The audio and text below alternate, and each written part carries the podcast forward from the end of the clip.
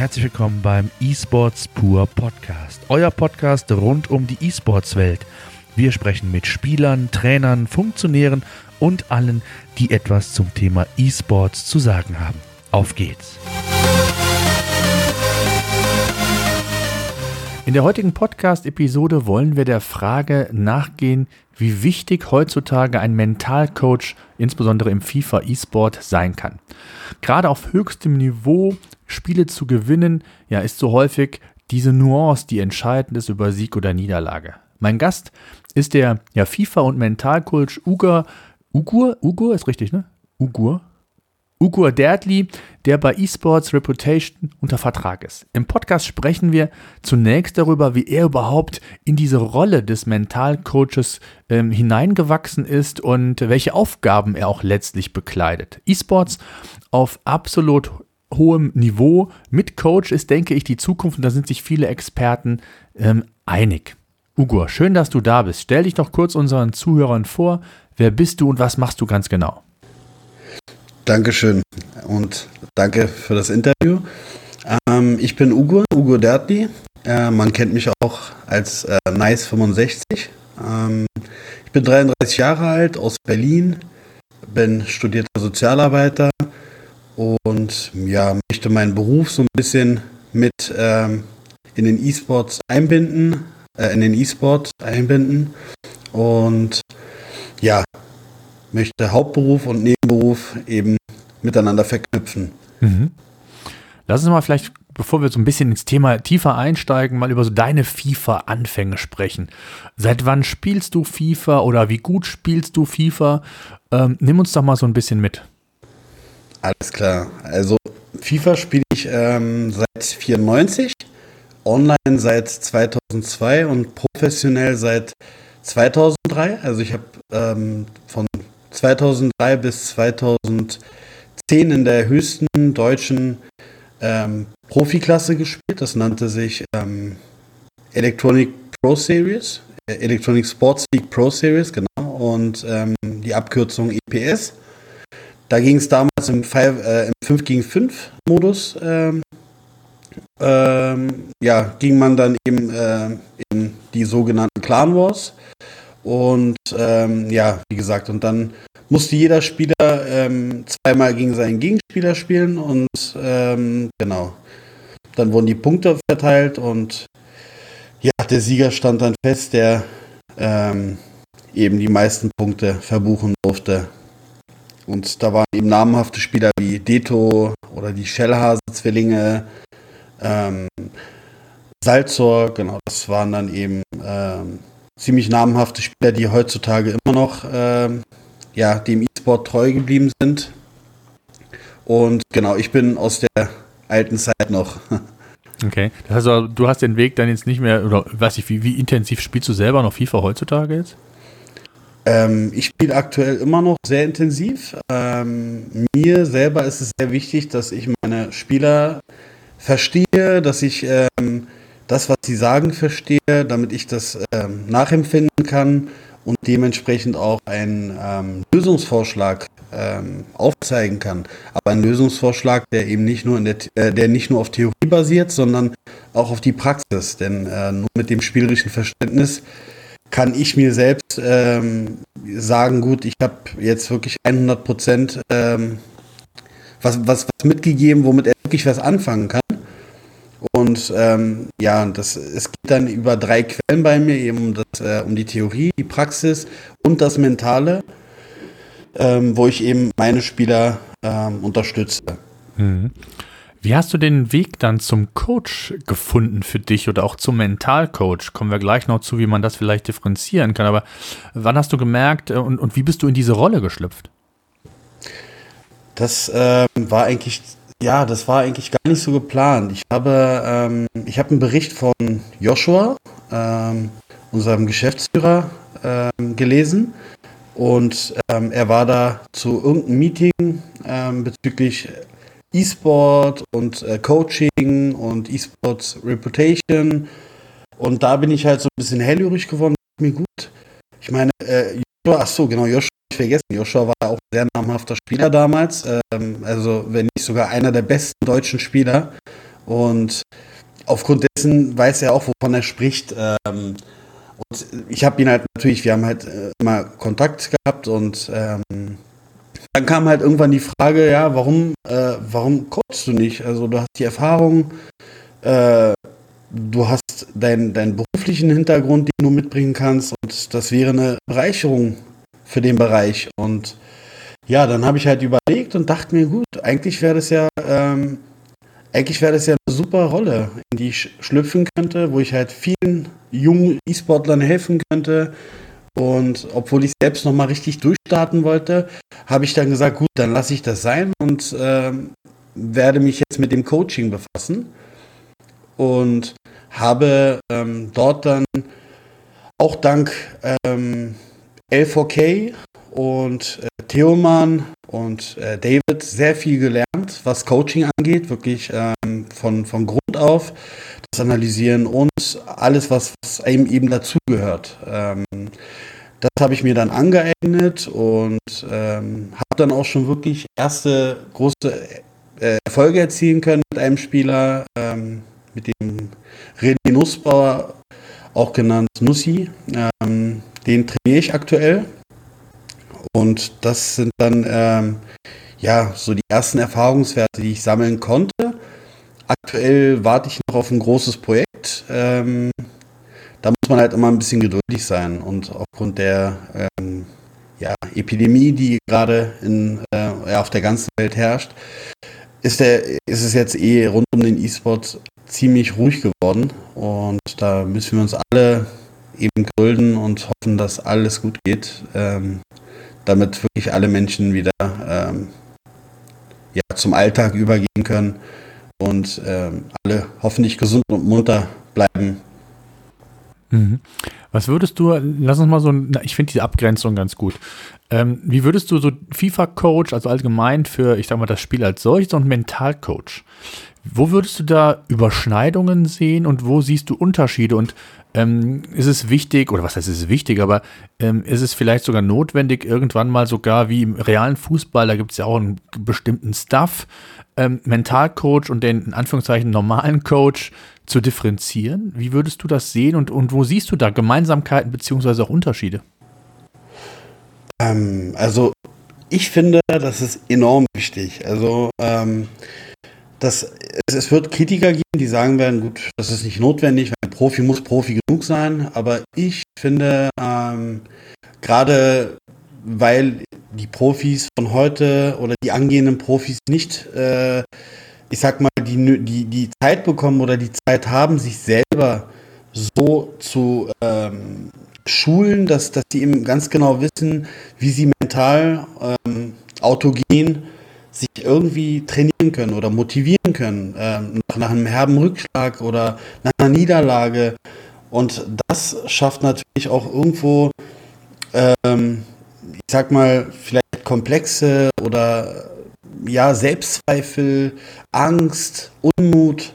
Und das sind eben all, alles Dinge, die äh, sind eigentlich ähm, ja komplett äh, schädlich für, für den Spieler. Und wenn man selbst, also ich selbst finde es enorm wichtig, dass man dem Spieler eben auf mehreren Ebenen begegnet. Und äh, jetzt unabhängig vom Coach, der dann sagt, du, das musst du so und so machen, muss man aber auch irgendwo empathisch sein und sagen, gut, ich weiß gerade, was du durchmachst, ich weiß, wie es sich anfühlt und ähm, ich kann dir dieses und jenes mit auf den Weg geben, mach das bitte so und so und ähm, wir setzen uns jetzt hin und entspannen dich und wir sprechen jetzt über dieses und jenes Thema und man versucht das Ganze irgendwie so ein bisschen aufzuarbeiten, damit der Spieler auch wirklich die nötige Kapazität hat, sich auf, auf das kommende Event vorzubereiten. Und ich, bei mir ist es ja so, ich mache das ja beruflich. Ähm, ich mache auch, ähm, also ich bin auch Motivationscoach und gebe auch Seminare. Also ich mache das auch wirklich äh, professionell. Und sehe selber auch anhand ähm, der Beispiele oder des Feedbacks von ähm, einzelnen Teilnehmern, was das Ganze bewirkt. Und ich finde, das Ganze sollte man auch wirklich im E-Sport langsam richtig aufziehen. Und das ist einfach äh, ein Muss im E-Sport, gerade auf, auf dem höchsten, äh, also gerade für Spieler, die auf dem höchsten Niveau spielen und regelmäßig äh, zu Turnieren fahren und eben wirklich äh, ihr Maximum abrufen müssen. Hm. Was würdest du denn, also was kann ein, ein Mentalcoach, wenn wir mal bei dem Schwerpunkt ja bleiben, was auch Thema unserer Sendung heute ist, was kann er genau verbessern und, und wozu kann eine Leistungssteigerung in welchen Bereichen genau führen? Also, ähm, was man auf der mentalen Ebene erreichen kann, ist auf jeden Fall, dass ähm, Dinge, die man nicht verarbeitet hat, aufgrund eines Einbruchs, also Einbruch in dem Sinne, wenn man jetzt, äh, ich gebe mal ein Beispiel, ähm, man fährt jetzt zu einem Turnier ähm, und schafft es bis ins Finale. Und dort spielt man dann ähm, und verliert das ganz unglücklich. Dann ist man niedergeschlagen, man ist zerschmettert, weil man kommt ins Finale und möchte das natürlich auch gewinnen. So, und dieses Ereignis bleibt im Kopf. Und wenn, wenn man eben ein paar Tage, man sagt, schlaf, ein paar, schlaf einfach ein paar Tage drüber und dann ist es vergessen. Für, also, wie gesagt, in, ähm, im Kopf ist es vergessen, aber im Unterbewusstsein schlummert das die ganze Zeit. Und bei dem nächsten Turnier wird, wird dieser Spieler zwar sagen, gut, ich rufe mein Maximum ab, ich ähm, gebe jetzt alles ich, und ähm, spielt dann wieder auf, kommt wieder ins Finale und dann kommt das Unterbewusstsein ins Spiel und spielt ihm halt einen Streich. Und da kommen dann die ersten Selbstzweifel auf. Mensch, ich war doch im, ich war doch letztens erst im Finale, ich habe es verloren, ich muss jetzt vorsichtig sein, ich muss dieses und jenes tun. Ähm, also wie gesagt, gerade wenn man eben 100%, 100 fokussiert sein muss äh, in dem Finale, man steht wieder im Finale und äh, geht dann mit diesen Selbstzweifeln ins Spiel, weil man eben weiß, gut, vor, beim letzten Mal habe ich es auch verloren. Ähm, ich muss jetzt aufpassen. Damit macht man sich eben das gesamte Spiel kaputt, weil wenn man mit der Einstellung äh, in ein Finale geht, was man gar nicht abwenden kann, weil, wie gesagt, das Unterbewusstsein spielt da eine sehr große Rolle, dann ist eigentlich das halbe Spiel schon verloren. Und dafür ist dann, oder da kommt dann der Mentalcoach äh, in Szene und muss es schaffen, dieses Ereignis nicht zu löschen, nicht ungeschehen zu machen, sondern es mit dem Spieler oder mit dem Menschen zu verarbeiten.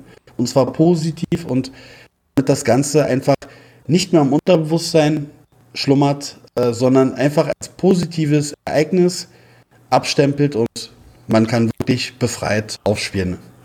Was ich mir noch vorstellen kann, also wenn man das so richtig, diesen Mentalcoach, wie man ihn kennt, gibt es ja in vielen Sportarten. Ne? Gerade die Spitzensportler haben sehr viele eigene Mentalcoaches. Und letztendlich gibt es ja da auch wissenschaftliche Erkenntnisse darüber. Also beispielsweise das eine, was du gesagt hast, ist ja der, der Einfluss auf das direkte Spiel. Aber auch so Themen wie eine schnellere Integration vielleicht in ein neues Team. Das heißt, also als Beispiel, ähm, ich weiß gar nicht, ob das darauf ähm, zu projizieren ist, aber ich hatte mit Dr. Erhano von, von Werder Esports äh, vor kurzem einen Podcast und der erzählte damals oder erzählte mir, dass er mit dem, mit dem Wechsel vom VfB Stuttgart zu Werder Bremen ähm, eine ja, Entwicklung bei sich gesehen hat, die er so noch nie gesehen hat, dass er sehr viele Höhen und Tiefen in seinem Spiel hatte. Ähm, und gerade am Anfang, vielleicht auch unterbewusst ein Thema, neues Team, neuer Druck. Er ist als, als Nachfolger von, von Moja ins Team gerückt. Das heißt, da war schon eine gewisse Erwartungshaltung vielleicht, die da herrschte. Ist jetzt dann auch letztendlich in der VBL Club Championship ja äh, deutscher Meister wieder geworden mit Megabit, haben den Titel verteidigt. Kann sowas auch Einfluss nehmen? Also kann da ein Mentalcoach auch helfen, sich schneller zu integrieren, vielleicht auch sogar äh, so dieses Umfeld einfach auch nochmal äh, ganz anders dann wahrzunehmen? Auf jeden Fall. Also gerade das Zugehörigkeitsgefühl spielt zu Beginn eines Wechsels oder zu Beginn nach einem Wechsel eine sehr große Rolle.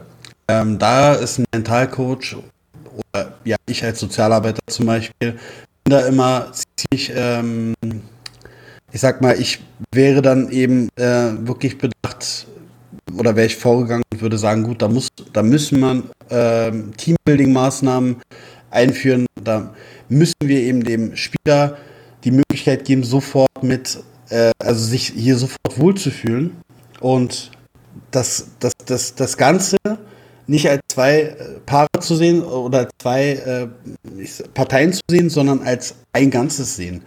Und dieses Gefühl muss er aber erstmal bekommen. Das kann man ihm sagen, so oft man möchte. Ähm, das Fühlen ist eben ganz wichtig. Der äh, Mensch muss sich eben sofort aufgehoben und aufgenommen fühlen.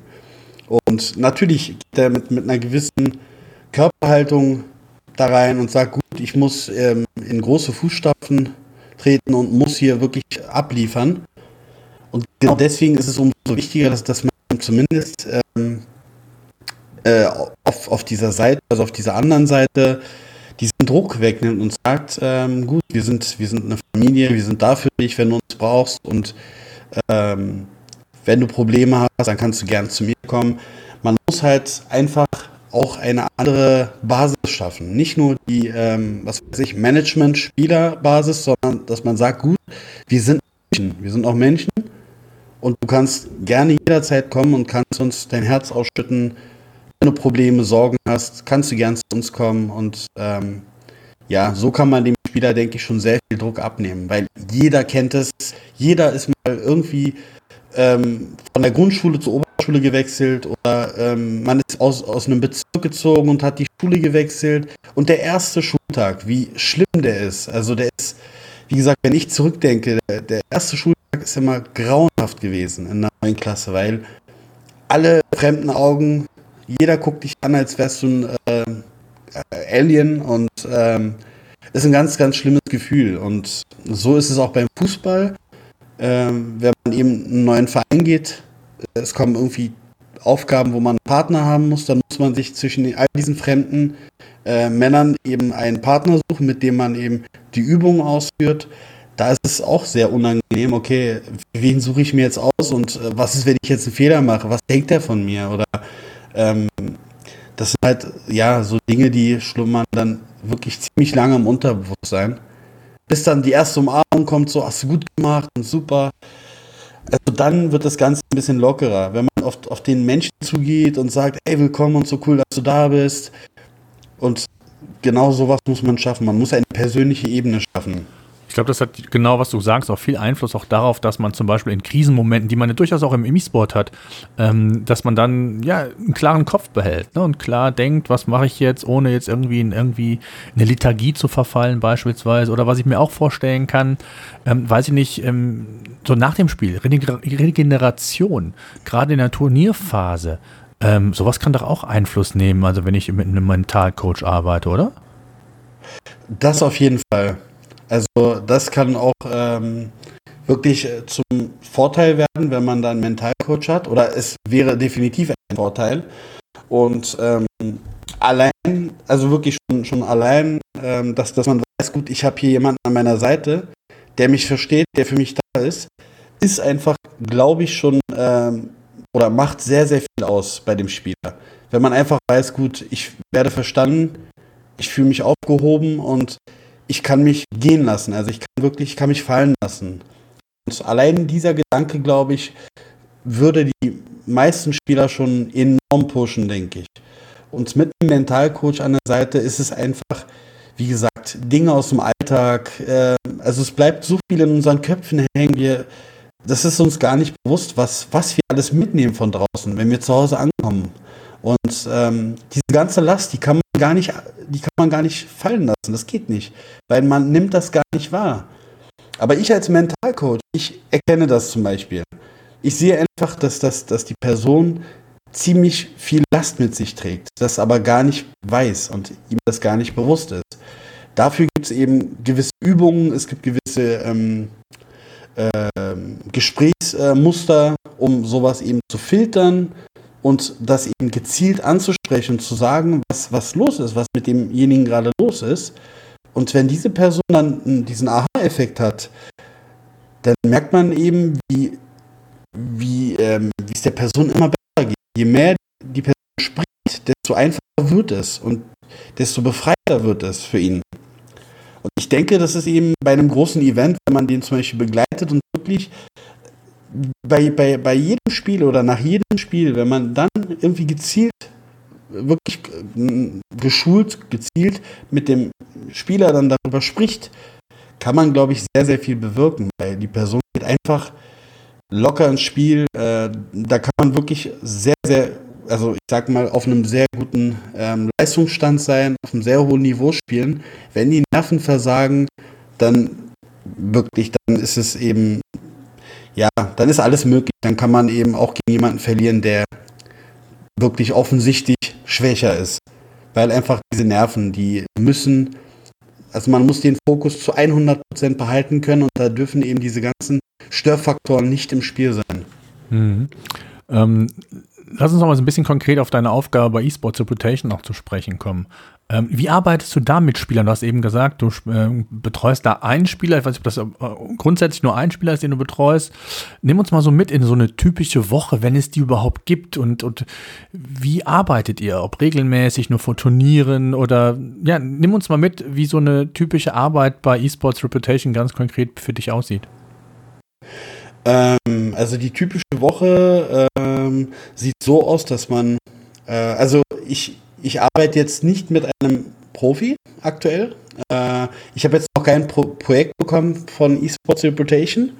Da warte ich noch drauf, aber ich bin bei, dem, ähm, bei, der, bei der Talentschmiede L4K und dort bereiten wir die Jungs auf eine Karriere vor. Ich sag mal auf eine Profikarriere vor. Und da sieht es aus, dass, dass, dass man, also man sieht vor, dass, dass die Person einen geregelten Tagesablauf hat. Das heißt, morgens aufstehen, um 9 Uhr zum Beispiel, dann wird gefrühstückt. Dann gibt es ähm, auch eine körperliche äh, Betätigung in Form von Sport, dass man die eben vorgibt in dem Plan. Und ähm, nach dem Training dann eine Erholungsphase. Danach gibt es Gespräche. Nach dem Gespräch geht man ins Training. Da haben wir eben Trainingspartner, also jeder Spieler hat seine Trainingspartner. Und dann gehen diese Spieler eben in die Partien und dann gibt es eben das Live-Coaching, wo man eben wirklich zuschaut. Ähm, oder es, es gibt eben die äh, Aufzeichnung, wo man sich die Spiele nochmal ansieht, die nochmal mit dem Spieler bespricht. Und ähm, so sieht dann eben eine normale Woche aus, dass, dass die Spieler wirklich gezielt ähm, an ihren Schwächen arbeiten. Und ähm, bei mir gerade auch äh, mit, mit, mit meinem Spieler, dass ich eben gucke, ähm, also jeder kennt ja seine Spieler, jeder kennt seine Schwächen und Stärken. Und dann hat man eben so sein Konzept. Man unterhält sich, man guckt und äh, schaut, gut, da hat er gerade die Sorgen, die Probleme. Ich versuche die ich versuche die ihm zu nehmen oder ihm zu helfen, die loszuwerden. Und der Fokus gilt jetzt nicht 100% auf den E-Sport, sondern eher, ähm, ja, eher auf den Menschen. Was, was braucht der Mensch? Was will der Mensch? Und demnach gestalte ich zum Beispiel meinen Wochenplan. Aber ähm, Training ist mir natürlich auch enorm wichtig und ich will halt auch Fortschritte sehen. Dafür gestalte ich dann eben, wie gesagt, die Woche wirklich so individuell, dass er auch wirklich an seine Grenzen kommt, äh, was ähm, das Spielerische angeht. Jetzt, ähm, ja, verstehe ich. Jetzt ähm, ein Projekt ist, äh, was du meintest, ist dann äh, die Arbeit mit einem, mit einem Pro oder was ist ein Projekt für dich? Ähm, das Projekt ist ähm, zum Beispiel, ich sag mal, ein Team aus der VBL Club Championship. Mhm, okay. das, ist, das ist zum Beispiel ein Projekt, okay. wenn man dann mhm. als Coach engagiert wird. Mhm. Oder eben ein Team, ähm, was eben international irgendwie ähm, ja, okay, unterwegs ist und sagt, gut, Nee, genau. Nee, okay.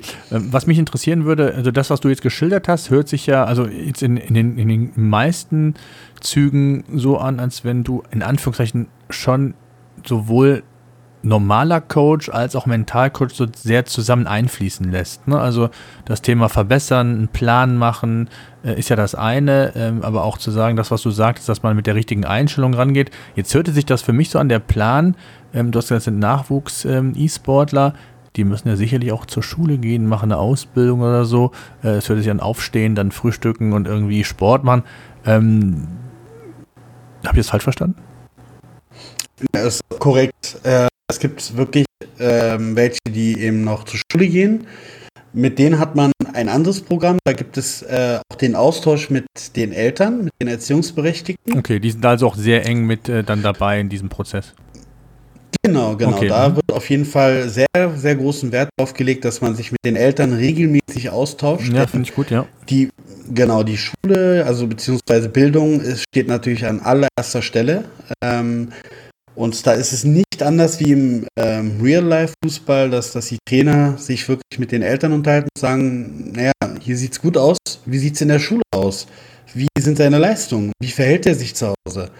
Und wenn da natürlich jetzt kommt, der macht nichts, der ähm, ist eben ähm, im Sozialverhalten ziemlich ähm, abgesunken und äh, schulrecht lässt er auch nach, dann folgen Konsequenzen im Sport. Dann sagt der Trainer, gut, solange du das nicht ähm, verbesserst, wirst du nicht spielen.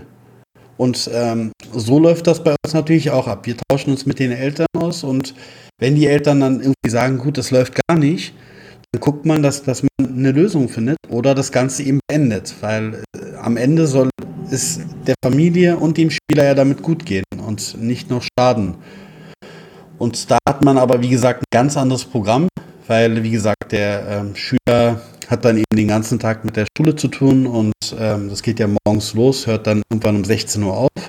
Und da ist es dann ein anderes Programm wie für einen Vollprofi oder wie für einen angehenden Profi, der ähm, vielleicht arbeiten geht.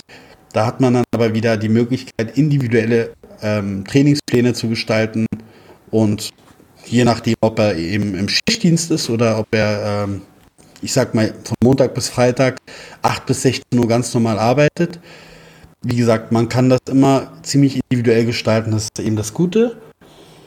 Und ähm, mir war es halt ein wichtiges Anliegen, äh, meinen Beruf als äh, Sozialarbeiter und Mentalcoach äh, auch wirklich mit in den E-Sport mitzunehmen und damit viel zu bewirken und mich eben von, ich sag mal, von dem ähm, also jetzt nicht um mich abzuheben, sondern um meine Kollegen bei eSports Reputation, um die eben da mitzunehmen und das denen auch mitzugeben. Wir sind halt regelmäßig im Austausch. Wir, wir agieren auch mental untereinander. Das ist das Interessante. Das heißt, ähm, wir unterstützen uns, wir motivieren uns, wir holen uns Tipps ein. Wie machst du das? Wie könnte ich das tun? Äh, kannst du mir helfen? Und alle sind wirklich füreinander da. Und das ist schon eigentlich mental, äh, ich sag mal, mentales Training oder mentale Hilfe, dass man weiß, gut, er ist zwar jetzt der Coach von meinetwegen Schalke 04, aber der ist, der, der ist trotzdem für mich da, ob wir, obwohl unsere Spieler eben Kontrahenten sind oder ähm, Rivalen sind, ähm, unterstützt er mich mental. Und das alleine ist schon, das macht man unbewusst. Und ich möchte aber, dass man das bewusst macht. Ja, absolut, absolut. Hört sich gut an. Ähm, das ist ja gerade so, das Mentaltraining ist ja, ich sag mal, da gibt es ja auch hier und da äh, ja wissenschaftliche Erkenntnisse. Und ähm, auch veränderte Erkenntnisse über die Jahre. Wie bildest du dich fort, jetzt mal unabhängig von deinem Beruf, aber ähm, was sind so deine Quellen und wie versuchst du dich weiterzubilden, neue wissenschaftliche Erkenntnisse in deine Arbeit quasi einfließen zu lassen? Gibt es da irgendwas, ähm, wo du, ähm, ja, wie du dich da entsprechend ähm, weiterbildest? Ja, also zum, zum einen nehme ich selber an Seminaren teil und ähm, bilde mich äh, selber fort. Also alle sechs Monate gibt es eben große Seminare, ähm, wo ich teilnehme. Ich lese viel und mein Beruf ist natürlich, ähm, ich sag mal, täglich, ähm, tägliche Weiterbildung. Denn ähm, ich habe das auch in meinem Beruf. Ich arbeite in der Behindertenhilfe, in der sogenannten Eingliederungshilfe der Behindertenhilfe. Und dort habe ich das jeden Tag. Also, dass, dass man wirklich die Menschen motiviert und das, also der Unterschied dort ist, dass ähm, Mensch mit Retardierung diese Aufnahmefähigkeit ganz anders ist. Und da ist einfach, ich sag mal, da ist, da, da ist kein Schleier. Da hat man sofort die, ähm, ich sag mal, die, ein, also sein, sein Feedback zu 100 Prozent. Man hört das nicht nur, man fühlt bei diesen Menschen. Die sind so toll, dass, dass, dass man wirklich ähm, sofort weiß, wie man ankommt, dass man sofort merkt, wie wirklich auf ihn ein, bringt das was oder nicht. Also da wird nicht gelogen. Die sind so aufrichtig und so ehrlich, dass man wirklich sein Feedback ähm, sofort bekommt und sofort fühlt. Und von daher habe ich halt einen riesen Vorteil, äh, dass ich damit jeden Tag äh, in Berührung bin und ich sag mal, mich jeden Tag dadurch weiterbilden kann. Auch. Mhm. Wie kannst du dich um, wie kannst du umgekehrt den E-Sport in deine Arbeit als Sozialarbeiter vielleicht einfließen lassen?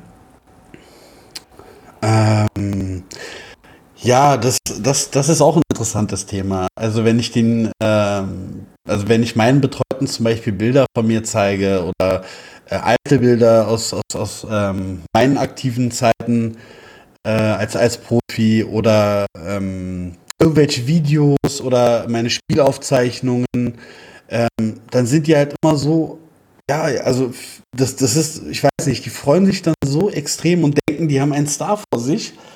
Und äh, das ist dann immer total, total cool, wie die das dann so auffassen. Und wenn man eben, ich, ich sag mal, 80% meiner Betreuten haben eine Playstation zu Hause. Und wenn man denen dann sagt, gut, ähm, hast du denn FIFA zum Beispiel? Ja, habe ich und ich spiele immer gegen meinen Bruder und ja, der gewinnt immer und dann, dann kann ich natürlich auch so aus meiner Warte sagen, gut, dann ähm, komm, wir, wir, gehen mal zu dir und ich zeig dir mal ein paar Tricks.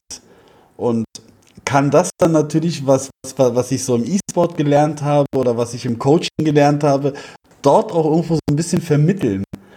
Und äh, das ist dann immer halt so eine, so, so, eine ziemlich lustige Begegnung, gerade wenn, wenn ich das umgekehrt mache. Also vom E-Sports in den Beruf mitnehmen, ist ziemlich komisch. Also es fühlt sich ganz komisch an, es ist aber ein schönes Gefühl. Ja, kann ich mir vorstellen, absolut. Was hast du für Ziele noch? Also für den E-Sport jetzt? Also wohin soll da mal die Reise für dich gehen? Hast du dir konkrete Ziele gesteckt? Ähm, ich habe auf jeden Fall Ziele. Also ich möchte mich auf jeden Fall ähm, richtig etablieren im ähm, Bereich Coaching mit, also mit dem Mentalen natürlich. Ich möchte, dass sich das durchsetzt, dass das offiziell auch wirklich überall annonciert wird und bekannt gegeben wird, dass ähm, man auch mental gecoacht wird, dass alle Coaches auch mental geschult werden. Das wäre ähm, Ziel, also das wäre Ziel für mich, dass ähm, wir als E-Sport Reputation, E-Sports Reputation einfach auch, ähm, ich sag mal, noch mehr Anerkennung bekommen für das, was wir tun und man einfach das, das Coaching, ähm, also das, dass man erkennt, dass ohne Coaching und ohne das mentale Training gar nicht geht, auch im E-Sports nicht.